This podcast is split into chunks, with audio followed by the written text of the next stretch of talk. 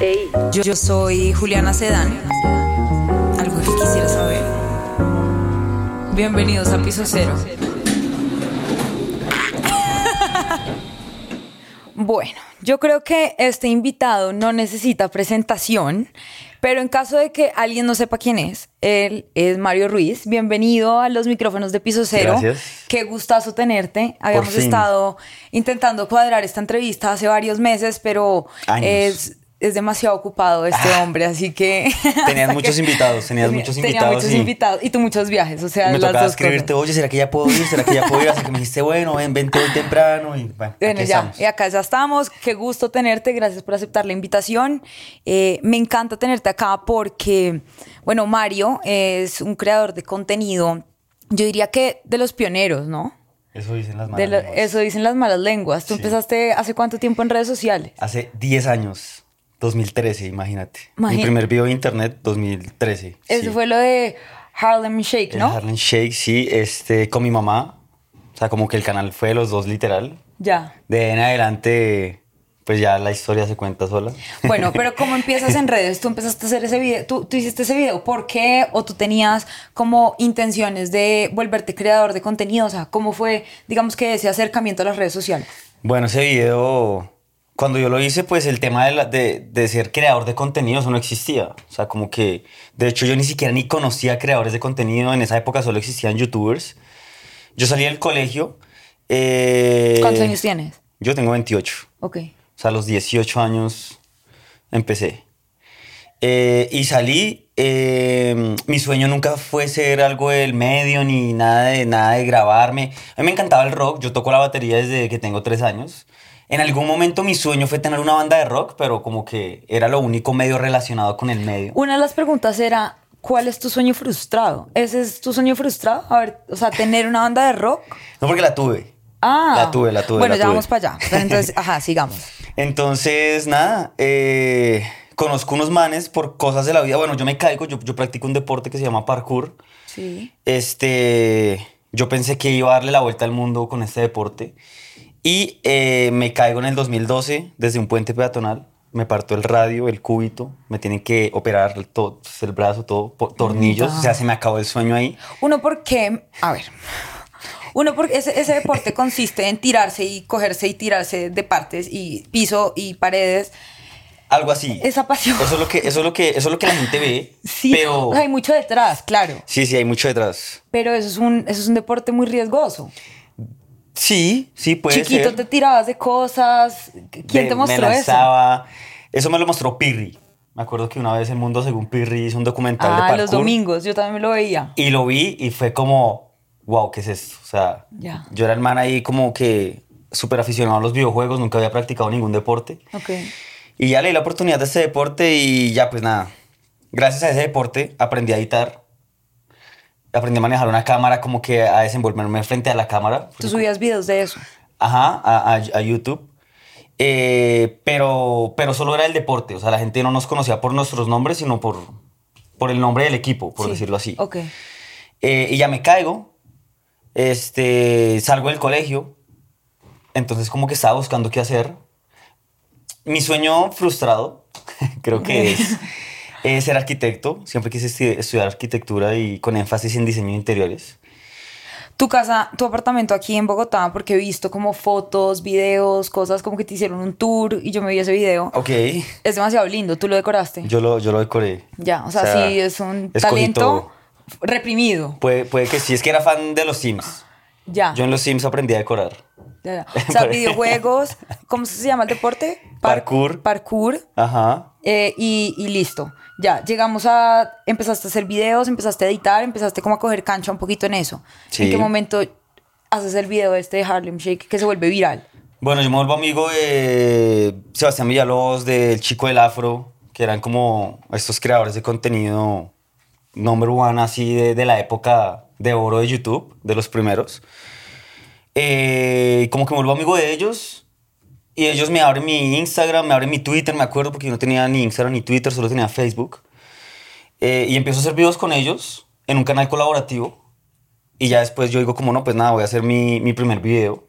Pero yo no era tanto de como bloguero, como, como que sentarme en la cámara y hola amigos, ¿cómo están? Porque yo, yo antes era muy penoso. Ok. O sea, yo en la ¿Te has época del colegio... ahorita? Yo Pues en la ahorita, época... 10 años soltándose. En la época del colegio era el man más tímido que te podrás imaginar. Ok. O sea, yo era como que muy con mis amigos, era súper nerdito por ahí, deporte, videojuegos. Y ya pues hablarle a una cámara, o sea, hoy en día es muy normal. Claro, pero, eso en es esa otro cuento en ese era momento.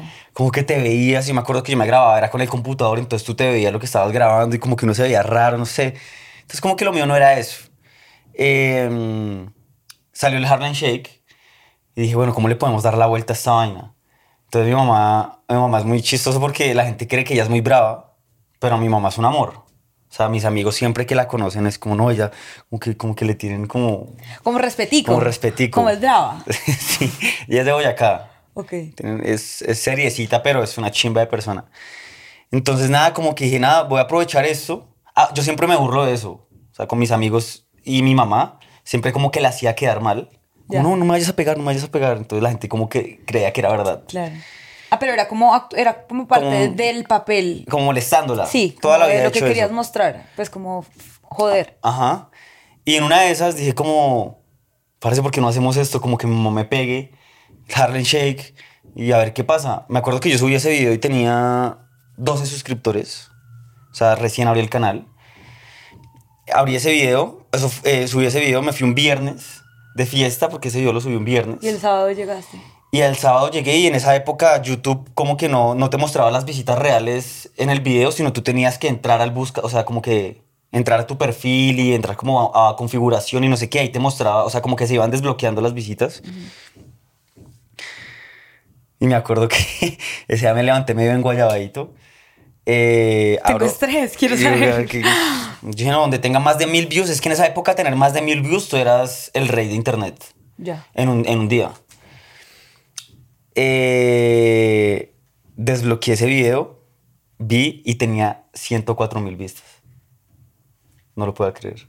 En ese entonces yo vivía con un man que se llama el Afrojack, que es uno que canta, que ahorita está súper pegado en TikTok, no sé si sabes quién es. No. Eh, tenía 104 mil vistas. Tú Ese- dijiste, no, ya. No sé, ese video salió en televisión, salió en todas partes. Fui el primer youtuber colombiano en llegar, hacer llegar un video a un millón de views con ese video. O sea, ese video le dio la vuelta al mundo literal. O sea, una locura. Wow.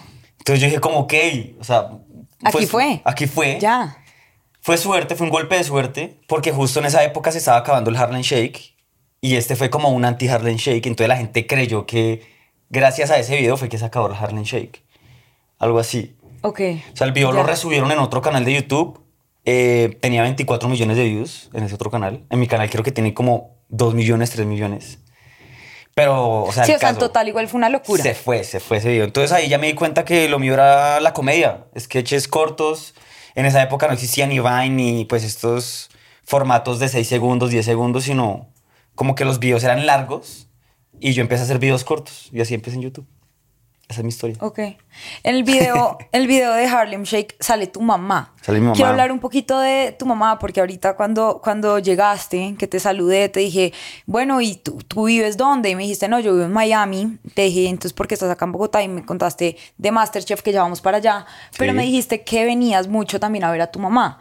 Y yo he visto mucho a tu mamá en los videos. Creo que la Sí. muestras un montón y la haces parte como de esos videos. Y también he visto en entrevistas que los videos que más virales se te vuelven, los que más enganche tienen y Algo más así. acogida la gente, son los de tu mamá. Algo Hablemos así. de ella. Bueno, mi mamá. ¿Quién es tu mamá? Este, doña Olga, de Doña Boyacá, Olga. tiene 71 años. Eh, pues nada, ella es una mujer increíble, como que siempre me ha apoyado en todo. O sea, lo que te cuento que hago parkour, que me lanzo, me lanzo de puentes, no sé qué, ella siempre estuvo ahí apoyándome, siempre con ese miedo, pero nunca me dijo no. Ok. Y Siempre tuviste fue. como ese, ese, Ese- green light Ajá, de ella, exacto. como de haga lo que quiera. Ajá, pues no haga lo que quiera, Bueno, responsablemente, digo. pero algo así, No, porque Haga lo que quiera yo estoy aquí, mi hijo, para tenerlo en caso de algo cualquier así, cosa. algo así, algo así. Entonces, como que me apoyaba em, y ella, pues, parte primordial de mi carrera en redes sociales porque ella fue la que se endeudó al principio para comprar un computador, para que Imagínate, ese divina. computador, no sé qué, pues con ese computador fue que empecé a grabar y, y demás. Eh, y nada, me parece muy gracioso porque yo siempre he tenido como una, una amistad con ella increíble. Ella es como mi mejor amiga desde que estoy en el colegio. Entonces, no le oculto nada. Ella es súper buena onda, se cae re bien con todos mis... Ella es como otra amiga. O sea, tú vas a mi casa y ella está ahí. Ella, ella Sí, es está un con todo- parche. Es un parche literal. Entonces dije, ¿por qué no? O sea, como que no es que yo haya pensado o decidido incluirla en el proyecto, sino que surgió. Se, se fue dando natural. Así se fue dando. ¿Y actualmente la sigues involucrando en tu contenido? Actualmente ella sigue haciendo contenido. Hermosa. Es, es ¿Cómo impresionante. así que ella sigue haciendo contenido? O sea, ella tiene como unas redes aparte. Sí, ella tiene sus redes. Ah, ¿verdad? Ella tiene sus redes. Eso no lo tenía en el radar. Es, es muy gracioso porque imagínate que una vez estaba en Las Vegas, en los Grammy, y llegó esta chica, la de Bomba Estéreo, la vocalista, que no me acuerdo el, el nombre de ella, eh, y tenía los zapatos en la mano porque pues como que le tallaba, no sé. Y, y yo le hago como una pregunta acerca de los zapatos y se voltea a mirar y me dice, ay, tú eres el hijo de Olga Borda. Y yo, No te Yo, creo. ok, sí. O sea, la reconocieron a ella. sí, me metí y, la- y pues la vieja sigue a mi mamá y todo, o sea, como que es, es gracioso porque mi mamá es como muy mamá. Ya. muy mamá, muy abuela, entonces se ha hecho querer demasiado porque ella no es un personaje, ella es ella. Es ella. Es muy mamá latina. Muy mamá No. latina, sí, muy mamá latina. Hermosa. Sí, sí, sí. Muy mamá... Más que mamá abuela, porque hoy en día las mamás no regañan tanto.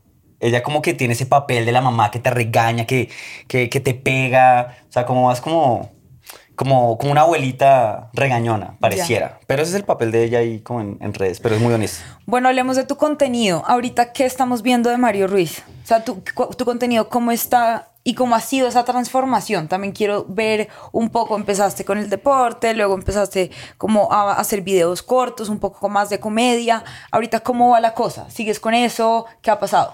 Este, sí, ha sido difícil evolucionar. Y Eh, mantenerte. y ¿Cómo mantenerse. sigues vigente después de 10 años? Sí, o sea, es que uno deja de postear eh, una semana o ni siquiera. Como que si uno deja de hacer algo relevante, Instagram castiga terrible. Y, la- y las redes sociales, YouTube me parece supremamente complicado. Yo creo que tú lo cogiste como en el auge.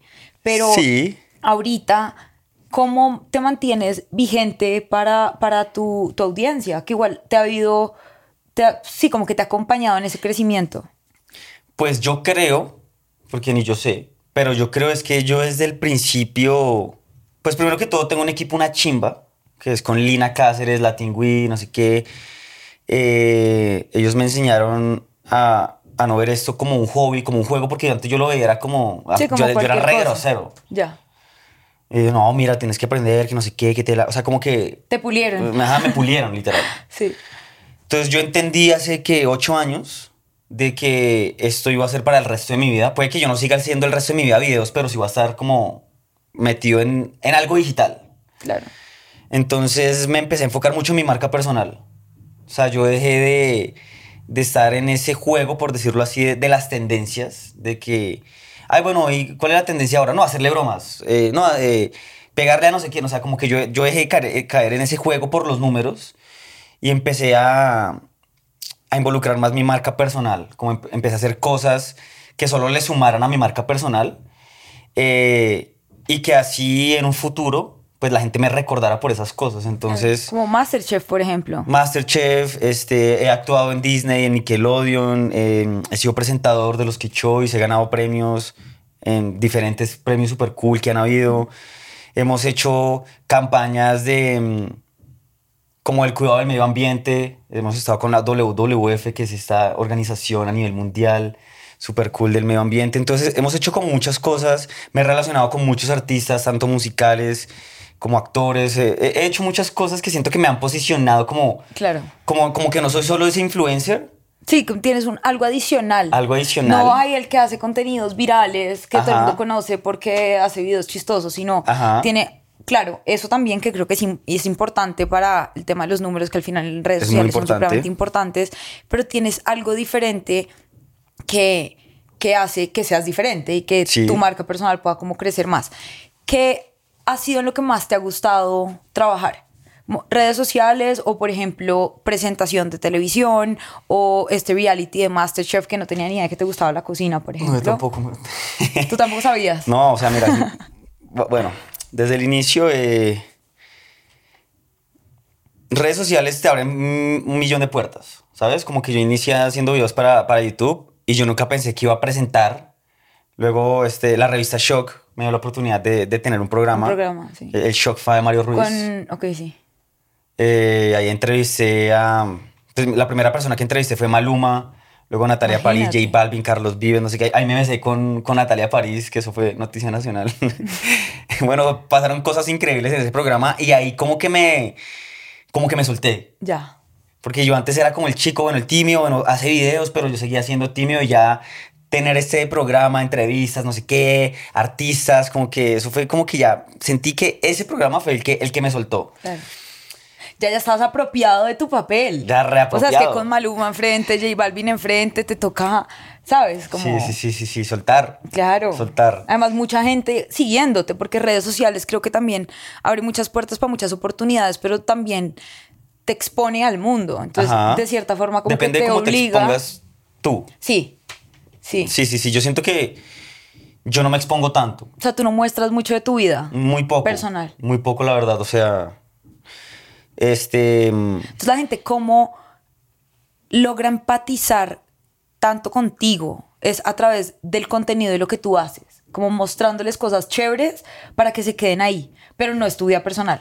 Sí, Sí, no, yo muestro algunas cosas de mi vida personal, como, como mi mamá, como cuando viajo con ella, pero ya hay problemas de que si me enfermé o que, eh, que una ruptura amorosa o algo así, yo como que no cuento nada de eso, ¿sabes? Yo prefiero que la gente como que no se meta ¿Te en puedo preguntar por eso? Ahora que lo mencionas. que se me enfermé. No. ¿Cómo está el amor? bien, bien, bien. Pues, o sea, ahorita estoy soltero. ¿Cuándo fue Em, tu última relación? Mi última relación fue que... Falta un, mes, falta un mes para un año de que, de que estoy soltero. Este... Y ya, pues ahorita soltero como que está muy enfocado en mis cosas. Aparte Masterchef, eh, pues estuve ahí como... Es un reality que literalmente tienes que dedicarle 100% de tu tiempo. Total. Entonces como que estaba muy ocupado. eh, y sobre todo el tema de la cocina para mí era algo muy nuevo, ¿sabes? Y muy demandante, además. Y muy nuevo, o sea, yo, yo era una hueva en la cocina. Y, bueno, ¿Cómo llegas ahí? O sea, porque es interés. Yo, tú estuviste en- también en un programa de HBO de ajá, cocina. De Ba- Bake Off. Ajá. Bake Off. Esa experiencia, ¿qué tan igual o qué tan diferentes son esos programas? Como que ya habías estado un poquito como empapado de ese tema. ¿Cómo llegas a Masterchef? Masterchef, bueno, me llamaron en el 2018 para, para Masterchef y yo dije, no, parce, yo qué, o sea, yo primero que todo, yo nunca había visto un programa de cocina. Y yo pues lo, me- lo que medio, medio había visto era que, pues como que los, los jurados eran como cuchillitas y eso. Y dije, bro, o sea, yo no sé preparar un huevo. O sea, yo voy a ir allá que... A, Hacer el oso, pues, hacer el o a oso. mirar qué.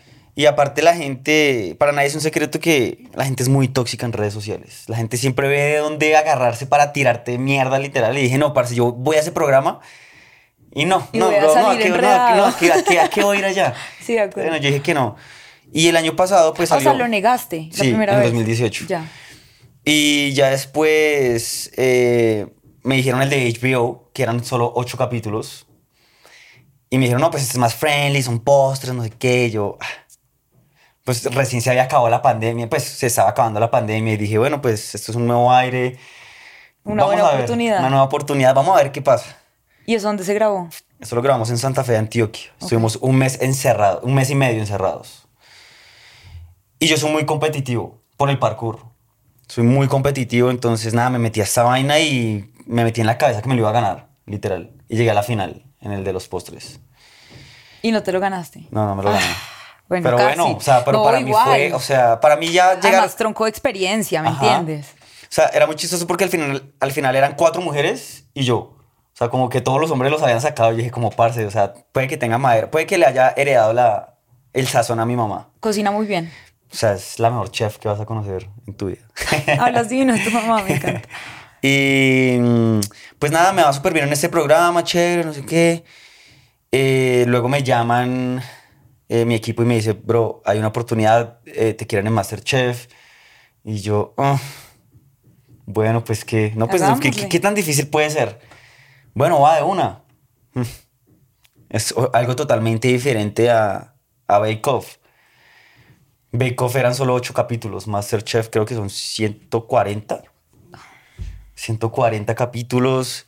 eh, Pero dependiendo de dónde te saquen. ¿no? Dependiendo de dónde te saquen. ¿A ti en qué temporada te...? O sea, es que yo no, yo no sigo mucho el programa, pero ¿hace cuánto tiempo te Yo sacaron? salí, yo salí en el capítulo 70. Hijo, madre. Yo salí en el capítulo Claro, entre 70. 8.70 es demasiado diferente. Fue muy duro para mí, de verdad. O sea, como que me encantó la experiencia, una chimba, un reality, conocí gente increíble. Eh, mi mamá es súper fan de Masterchef, entonces como que Claro, leí, leíste el leí el gustico, gustico además. ahí. Muy divertido, pero, pero es una experiencia que sí tienes que estar muy bien mentalmente, tienes que enfocarte también, tienes que estudiar. Yo no estudiaba. O sea, yo como que veía videos de YouTube y, y ya, pero yo que me pusiera a practicar en mi casa nunca lo hacía. O sea, ustedes van, graban todo el día y después llegan a dormir O sea, mi a sus casas, Ajá. normal. A mí me recogían a las 6 de la mañana y me soltaban a las 10, 11 de la noche. Ay, no puede ser, todos los días. De lunes a sábado, no habían días festivos. Duro. ¿Qué? duro. Duro. Duro. Entonces, Bien duro. Sí, no, pero igual muy divertido. O sea, me encantó. Eh, cono- eh, conocí acerca de la cocina muchas cosas. Eh, ya- Aprendizaje más, más grande de Masterchef. No necesariamente de, de culinaria, sino de la vida también, porque me dices que fue una experiencia miércoles de cinco meses de grabación, de lunes a sábado, 6 de la mañana, 10 de la noche. Algo tuviste que, que, que aprender. ¿Qué, fue eso? Que tú digas como... Que- que no- que no sea culinario. Que no sea culinario. O bueno, también puedes decir, ¿no? Aprendí a hacer eh, huevos, No, no, todo. sé. Mira, yo no sabía hacer un huevo, literal. O sea, yo en este programa de los postres, como que yo aprendí a hacer postres fue para el programa, pero ya salí de eso y yo nunca más volví a hacer postres y yo llegué a Masterchef y yo no sabía hacer ni nada. Nada. Nada. Eh, pero que, que aprendí, uf, no, muchas cosas. O sea, yo creo que lo que más aprendí obviamente fue lo de la cocina. O sea, indiscutiblemente el arroz. Eso es- eso es todo un tema, ¿no? sí, es muy difícil. Eh, pero no, nada, yo creo que... mm, Como que siempre tuve esa curiosidad de qué pedo con un programa de televisión, qué pedo con, con, con, con estar en un proyecto que te demande estar ahí todo el tiempo, tantos meses. Creo que aprendí a no estar en uno de ellos. O sea, no, no sé si volvería a estar en un reality que me haga estar tanto tiempo En, o- un- en el mismo lugar. En el y mismo como lugar. Retándote tanto de esa manera. En este momento de mi vida. Ok. Puede que en el futuro sí, pero en este momento de mi vida que siento que estoy viajando demasiado, estoy como que, no sé, estoy haciendo muchas cosas, siento que soy alguien muy activo. Eh, me Sí, encantan los sí, deportes lo extremos. Me encantan los deportes extremos y todo, entonces como que en este momento de mi vida creo que no, no entraría a un proyecto que me, que me encierre tanto tiempo. En este momento de tu vida, hablemos de tus proyectos. Tienes una marca, por ejemplo, de gafas. Eh, una colaboración Es una colaboración. con Hawkers. Esta es una marca europea increíble. Yo amo las gafas Ok. toda la vida.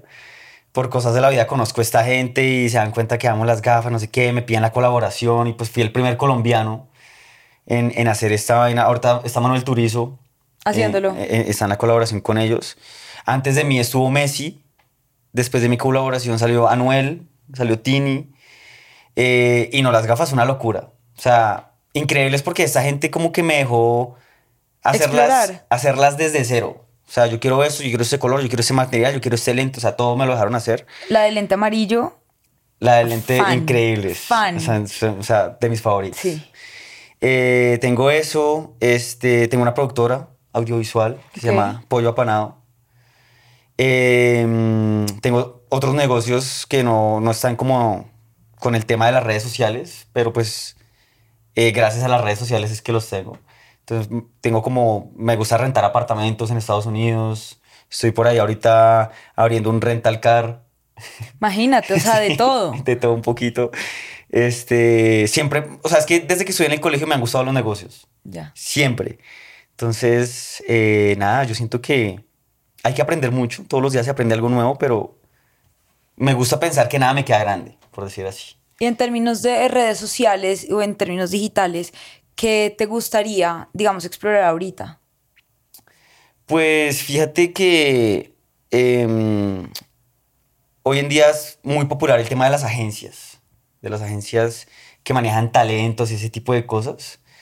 Eh, a mí me gustaría que mi productora como que empezara ya a mover talentos. De hecho, o sea, a veces yo muevo a mis amigos, a, a veces no, casi siempre, o sea, hace años me gusta mover gente. Ok.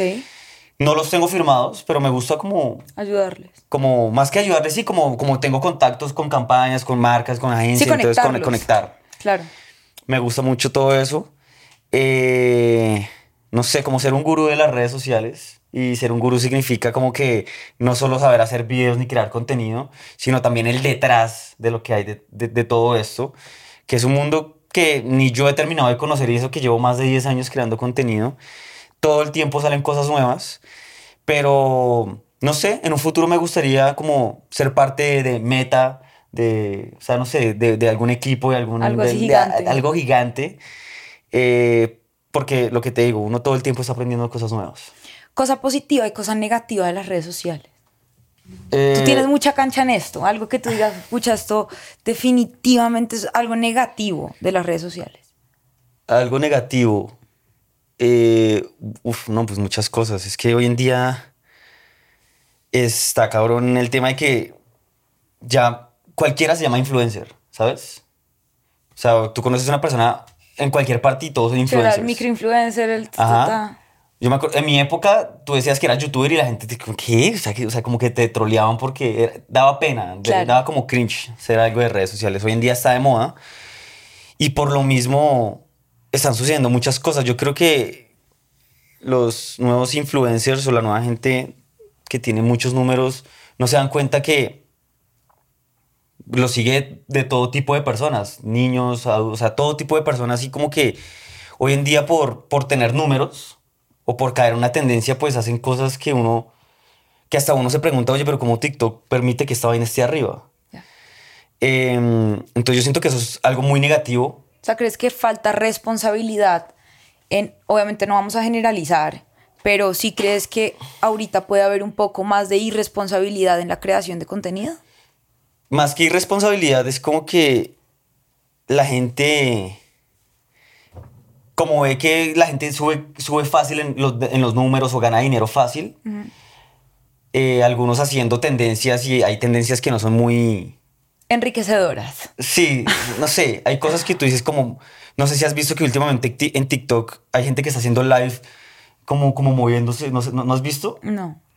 O sea, es que en TikTok a ti te pagan, depende como los regalos que te envíen. Ah, sí. Entonces hay gente que está como quieta y si te envían como un helado, hacen como, o sea, como que están haciendo movimientos. ¿No has Ah, visto? ok, ok, ok, ok. Y duran horas ahí sin y hablar. hacen solo eso para, para que les den regalos. Sí, pero no, no sé si has visto. ¿No, No, has visto? O sea, no es una vaina que tú lo ves y es como, bro, ¿Qué haces? ¿qué, qué estás haciendo? Ya. Entonces, como los niños hoy en día son, muy- bueno, toda la vida han sido influenciables. muchas veces. ¿Cómo? No es de calidad, o sea, no, no, no aporta nada. Más que no aportes, como que no le estás dejando nada a la gente que te está viendo. O sea, no, no sé cómo explicarte, pero, pero los niños hoy en día son muy influenciables. Entonces, si tú ves un, pues un niño y digamos, eh, digamos, Auronplay o, o, ¿cómo se llama este man español? El que, Ibai, digamos. Ok. Eh, ellos son como gamers y muchos niños hoy en día pues querían solo jugar videojuegos porque la persona que ellos más admiran es un gamer. Sí, claro. Solo que esta gente ya se volvió empresaria, entonces ya como que le dan la vuelta y ya como que los niños, uy, vea este man ahora lo que hace, o sea, como que ya son unos cracks. No solo se quedaron en los videojuegos, sino le demostraron al mundo que pueden hacer eventos Muchas más grandes que cualquier otra compañía. Eso es, eso es inspirar a la gente, pero hay otra gente que, como los que te digo que hacen como estos live, este, pues hay niños que van a decir, oye, pues mira, o sea, él está haciendo esto, así gana dinero, así gana seguidores, entonces yo también lo voy a hacer, pero es algo como que es un contenido que no, que no está dejando nada, ¿sabes? Yo siento que eso es como lo negativo de las redes sociales, Ok. que mm, los niños son muy influenciables y cada vez las generaciones están más abiertas a, a hacer lo que se les dé la gana. Entonces ya en un futuro no, no se sabe qué nos va a esperar. Uno siempre dice, los niños son el futuro de este país. Sí, que cuál va a ser el futuro si este es el contenido que algunas personas, porque vuelvo y digo, no, no se puede generalizar. no, no, están algunas, algunas, sí, algunas. dando. Este, no sé, yo siento que eso es, lo negativo es que hay personas que tienen muchos números y que quizás no saben la influencia que tienen en, la- en las otras personas y, ¿Y positivo de las redes? y positivo, no, pues yo... También muchas cosas, No, pero- yo, yo, yo solo veo cosas positivas, la verdad. Esto, o sea, lo negativo, eh, es algo como que probablemente va a pasar pronto. Todo el tiempo hay cosas negativas, eh, pero cosas positivas en mi caso, demasiadas. O sea, como que las redes sociales eh, te hacen cumplir sueños. O sea, antes era muy difícil. O sea, antes si no tenías un cartón de universidad, tú no eras nadie en la vida. ¿Sabes? Como que antes la gente te juzgaba, ¿de, qué- de qué? De, ¿Tu cartón de dónde es? Y así antes no podías ni conseguir trabajo. Claro. Ahora la gente, gracias a las redes sociales, eh, hay mucho empresario, o sea, este, digamos, esta gente de Bogotá Eats, como que también eh, apoyan emprendimientos, marcas de ropa, o sea, como que la gente ahora sí necesita, obviamente es muy importante un cartón, pero no toda la gente tiene oportunidades en un inicio de sus vidas para poder estudiar lo que quieren, en la universidad que quieren o en el país que quieren. Y siento que las redes sociales son esa puerta para que cumplas los sueños. Eh, que te dan esa entrada para para, que que, la gente entrada. te vea y tu negocio, tu emprendimiento pueda coger más fuerza de lo Ajá. que hubiera podido coger, digamos, de una forma tradicional, ¿saben? Es que las redes sociales viralizan Ajá. las cosas.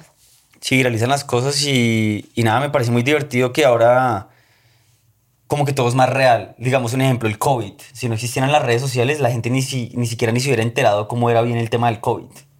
Ok.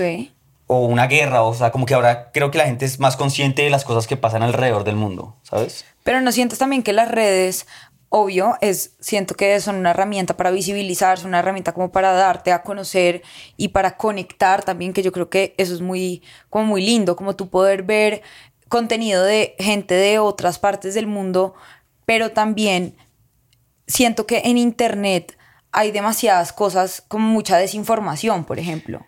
Sí. O también hay- pa- pasa que Sí, o como sea, eso es hay una- gente que de pronto dice, bueno, yo ahora está de moda ser influencer, lo que tú decías. Entonces yo Ajá. creo que también puede ser como delicado el tema de que, claro, al tener tú esta herramienta, ya mucha gente, no sé el porcentaje de la población mundial que tiene acceso a Internet, ya tú puedes tener un celular y puedes tener Internet.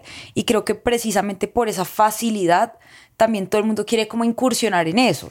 Entonces, por eso también creo que viene un poco ese contenido a veces que no contribuye a nada positivo. Y es porque hay tanta gente con internet que, pues al final todo el mundo quiere ser influenciador. O sea, como que o sí quiere es tener muy- lo suyo, o sea, como, lo- como ven que los influenciadores se compran sus casas, sus carros y pues como que todo el mundo también, o sea, ven como, como esa vida... Como así, esa vida- aspiración. ajá, como esa vida eh, perfecta, ¿sabes? Ya. Que hoy los creadores muestran como, ay, que los viajes, que... Pero si sientes que es más real, o sea, si sientes que las redes sociales ahora hacen que todo sea más real. No, no, no. En cuanto a eso, no. En cuanto a la vida, o sea, la vida perfecta, no. Pero en Ok. cuanto a, digamos, a temas de guerras, a temas de muchas cosas que antes uno no se enteraba, hay mucha desinformación, 100%, pero ahora, ahora uno se da cuenta mucho más de las cosas. Claro. O sea, antes uno como que era lo que veía en las noticias Sí, o lo, lo que tus papás Rusia, te no te contaban. hubieras O sea, enterado nunca nunca. te hubieras enterado. Ya, entiendo. Eh, pero no, yo siento que por las redes sociales ya casi nada es real en cuanto a la vida de las personas. O sea, yo siento que ahora hasta hay más depresión y, y ansiedad por, ese, por las redes sociales. Claro. Porque- Sí, o sea, tiene como sus lados negativos y sus, y sus cosas no tan... Ajá, como los números. Los, números eh, siento que es el lado más negativo de las ¿Sufriste redes. con eso? ¿O sufres actualmente con los números? Eh, hubo como un mes, hace ¿Un mes? Hubo como un mes, hace un par de años, que estaba empezando a sufrir y yo dije como, brother, o sea, qué puto, o sea, que es esta vaina porque, eh, obviamente, mira, yo vengo de la época literal de oro de las redes sociales, a mí mis fotos me llegaban a 800 mil likes, 500 mil likes, mis historias me, me, me veían 2.4 millones de personas, o sea, una locura. Después llegó TikTok. Obviamente empezaron a llegar muchos creadores de contenido, millones de creadores de contenido. Entonces, pues ya la gente no solo le salía mi contenido, sino le salía el contenido de millones, más Millones de de personas. Y ahora el algoritmo pues ya no solo te muestra a las personas que siguen, sino te recomienda lo que posiblemente te va a gustar. Entonces ya casi ni, ni siquiera ni te muestran a, a quien está siguiendo. Entonces hubo una época donde obviamente, o sea, mis fotos ya no llegaban a Empezaste. 800 mil, sino ahora 500 mil. Ya no 500 mil, sino ahora 200 mil. Ya, ay, hijo de puta, ya no 200 mil, sino 100 mil. O sea, como que, ¿sabes? Como que uno, uno siente que lo están dejando de querer. Eso es lo que uno siente. Eh, ha- hago contenido hace 10 años. O sea, a mí hay gente que me veía a sus 15 años y hoy en día tienen 25 años y tienen hijos y tienen trabajo y ya no tienen tiempo para estar en internet. O sea, como que Claro. uno tiene que saber evolucionar con esa gente también, pero hubo una época que, claro, empecé a bajar y sí hubo como, como 15 días que me, empecé a, que me empecé a sentir como... Yo cuido mucho mi salud mental. Ok. Demasiado. Por eso como que intento no contar mucho de mis problemas en las redes sociales. Prefiero como guardármelos yo, como de pronto mi familia. solo, claro. Ah, Cercanos. exacto. Y, mm, y sí, el tema de las redes, pues los números y eso como que me estaban afectando un poquito. Y yo después dije, no, la chimba, como así? O sea, esto no tiene nada que ver conmigo y como que los olvidé, como que dejé, o sea, como que esa época estaba pensando, de, no, pero ¿qué puedo hacer? No, pero ahora ¿qué hago para subir de números? No, ahora, ahora, no, ahora está, uy, ahora moda hacer bromas, Que pero siento pues, que es lo que pasa, ¿no? Como uno, como creador de contenido, pues acá tú eres demasiado, eh, demasiado grande y también llevas muchísimo tiempo en eso, pero hablemos también de los de las personas que estamos empezando y de las personas que tenemos poquitos seguidores y que hasta ahorita estamos como incursionando en el tema. Eso sí preocupa y eso sí estresa y uno es como, ah, Dios mío, y creo que eso afecta un montón la salud mental de la Sí, gente que crea contenido. Sí, pero cuando te deja importar, cuando entiendes bien, o sea, uno porque quiere números también. O sea, la mayoría de las personas hoy en día quieren números es porque quieren dinero, quieren trabajo, quieren trabajar con marcas. Pero las personas no entienden que las marcas no solo buscan números. O sea, las marcas buscan es que tú tengas el ADN de la marca, Claro. ¿sabes? Sí, que te identifiques con lo que ellos están tratando de mostrar. Ajá. Entonces, parce, tú puedes tener mil seguidores, pero son mil seguidores que a todos les gustan cómo te pintas las uñas. Entonces, seguramente la marca que de, de esmaltes va a buscar a alguien como tú y no a alguien que tenga, un ejemplo, 15 millones de seguidores, de seguidores que probablemente esos 15 millones no, o sea, como que no tienen un nicho, sino como que son como populares y seguramente no, no vas a llegar al público que la marca quiere que, que llegues. Entonces yo entendí, hace, yo entendí eso hace un montón de tiempo y pues sí, los números como que me dejaron de, de importar, por decirlo así. Obviamente siempre estoy generando contenido, siempre intento evolucionar, cada vez crear cosas muy cool, cada vez que tengo una marca, eh, intento hacer cosas increíbles con las marcas.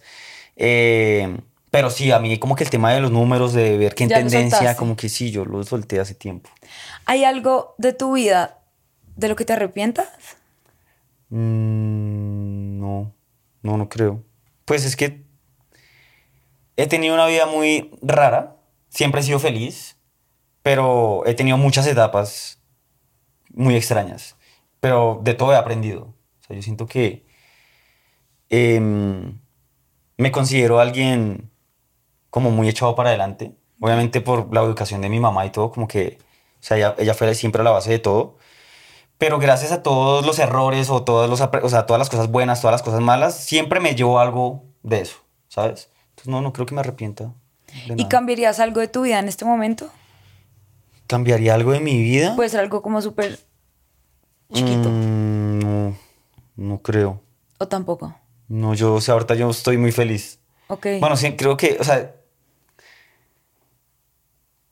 yo siempre digo que la tranquilidad, la, la felicidad depende de la tranquilidad. ok. Entonces, como que siempre intento estar muy tranquilo con mi familia, con mis amigos, con mis cosas.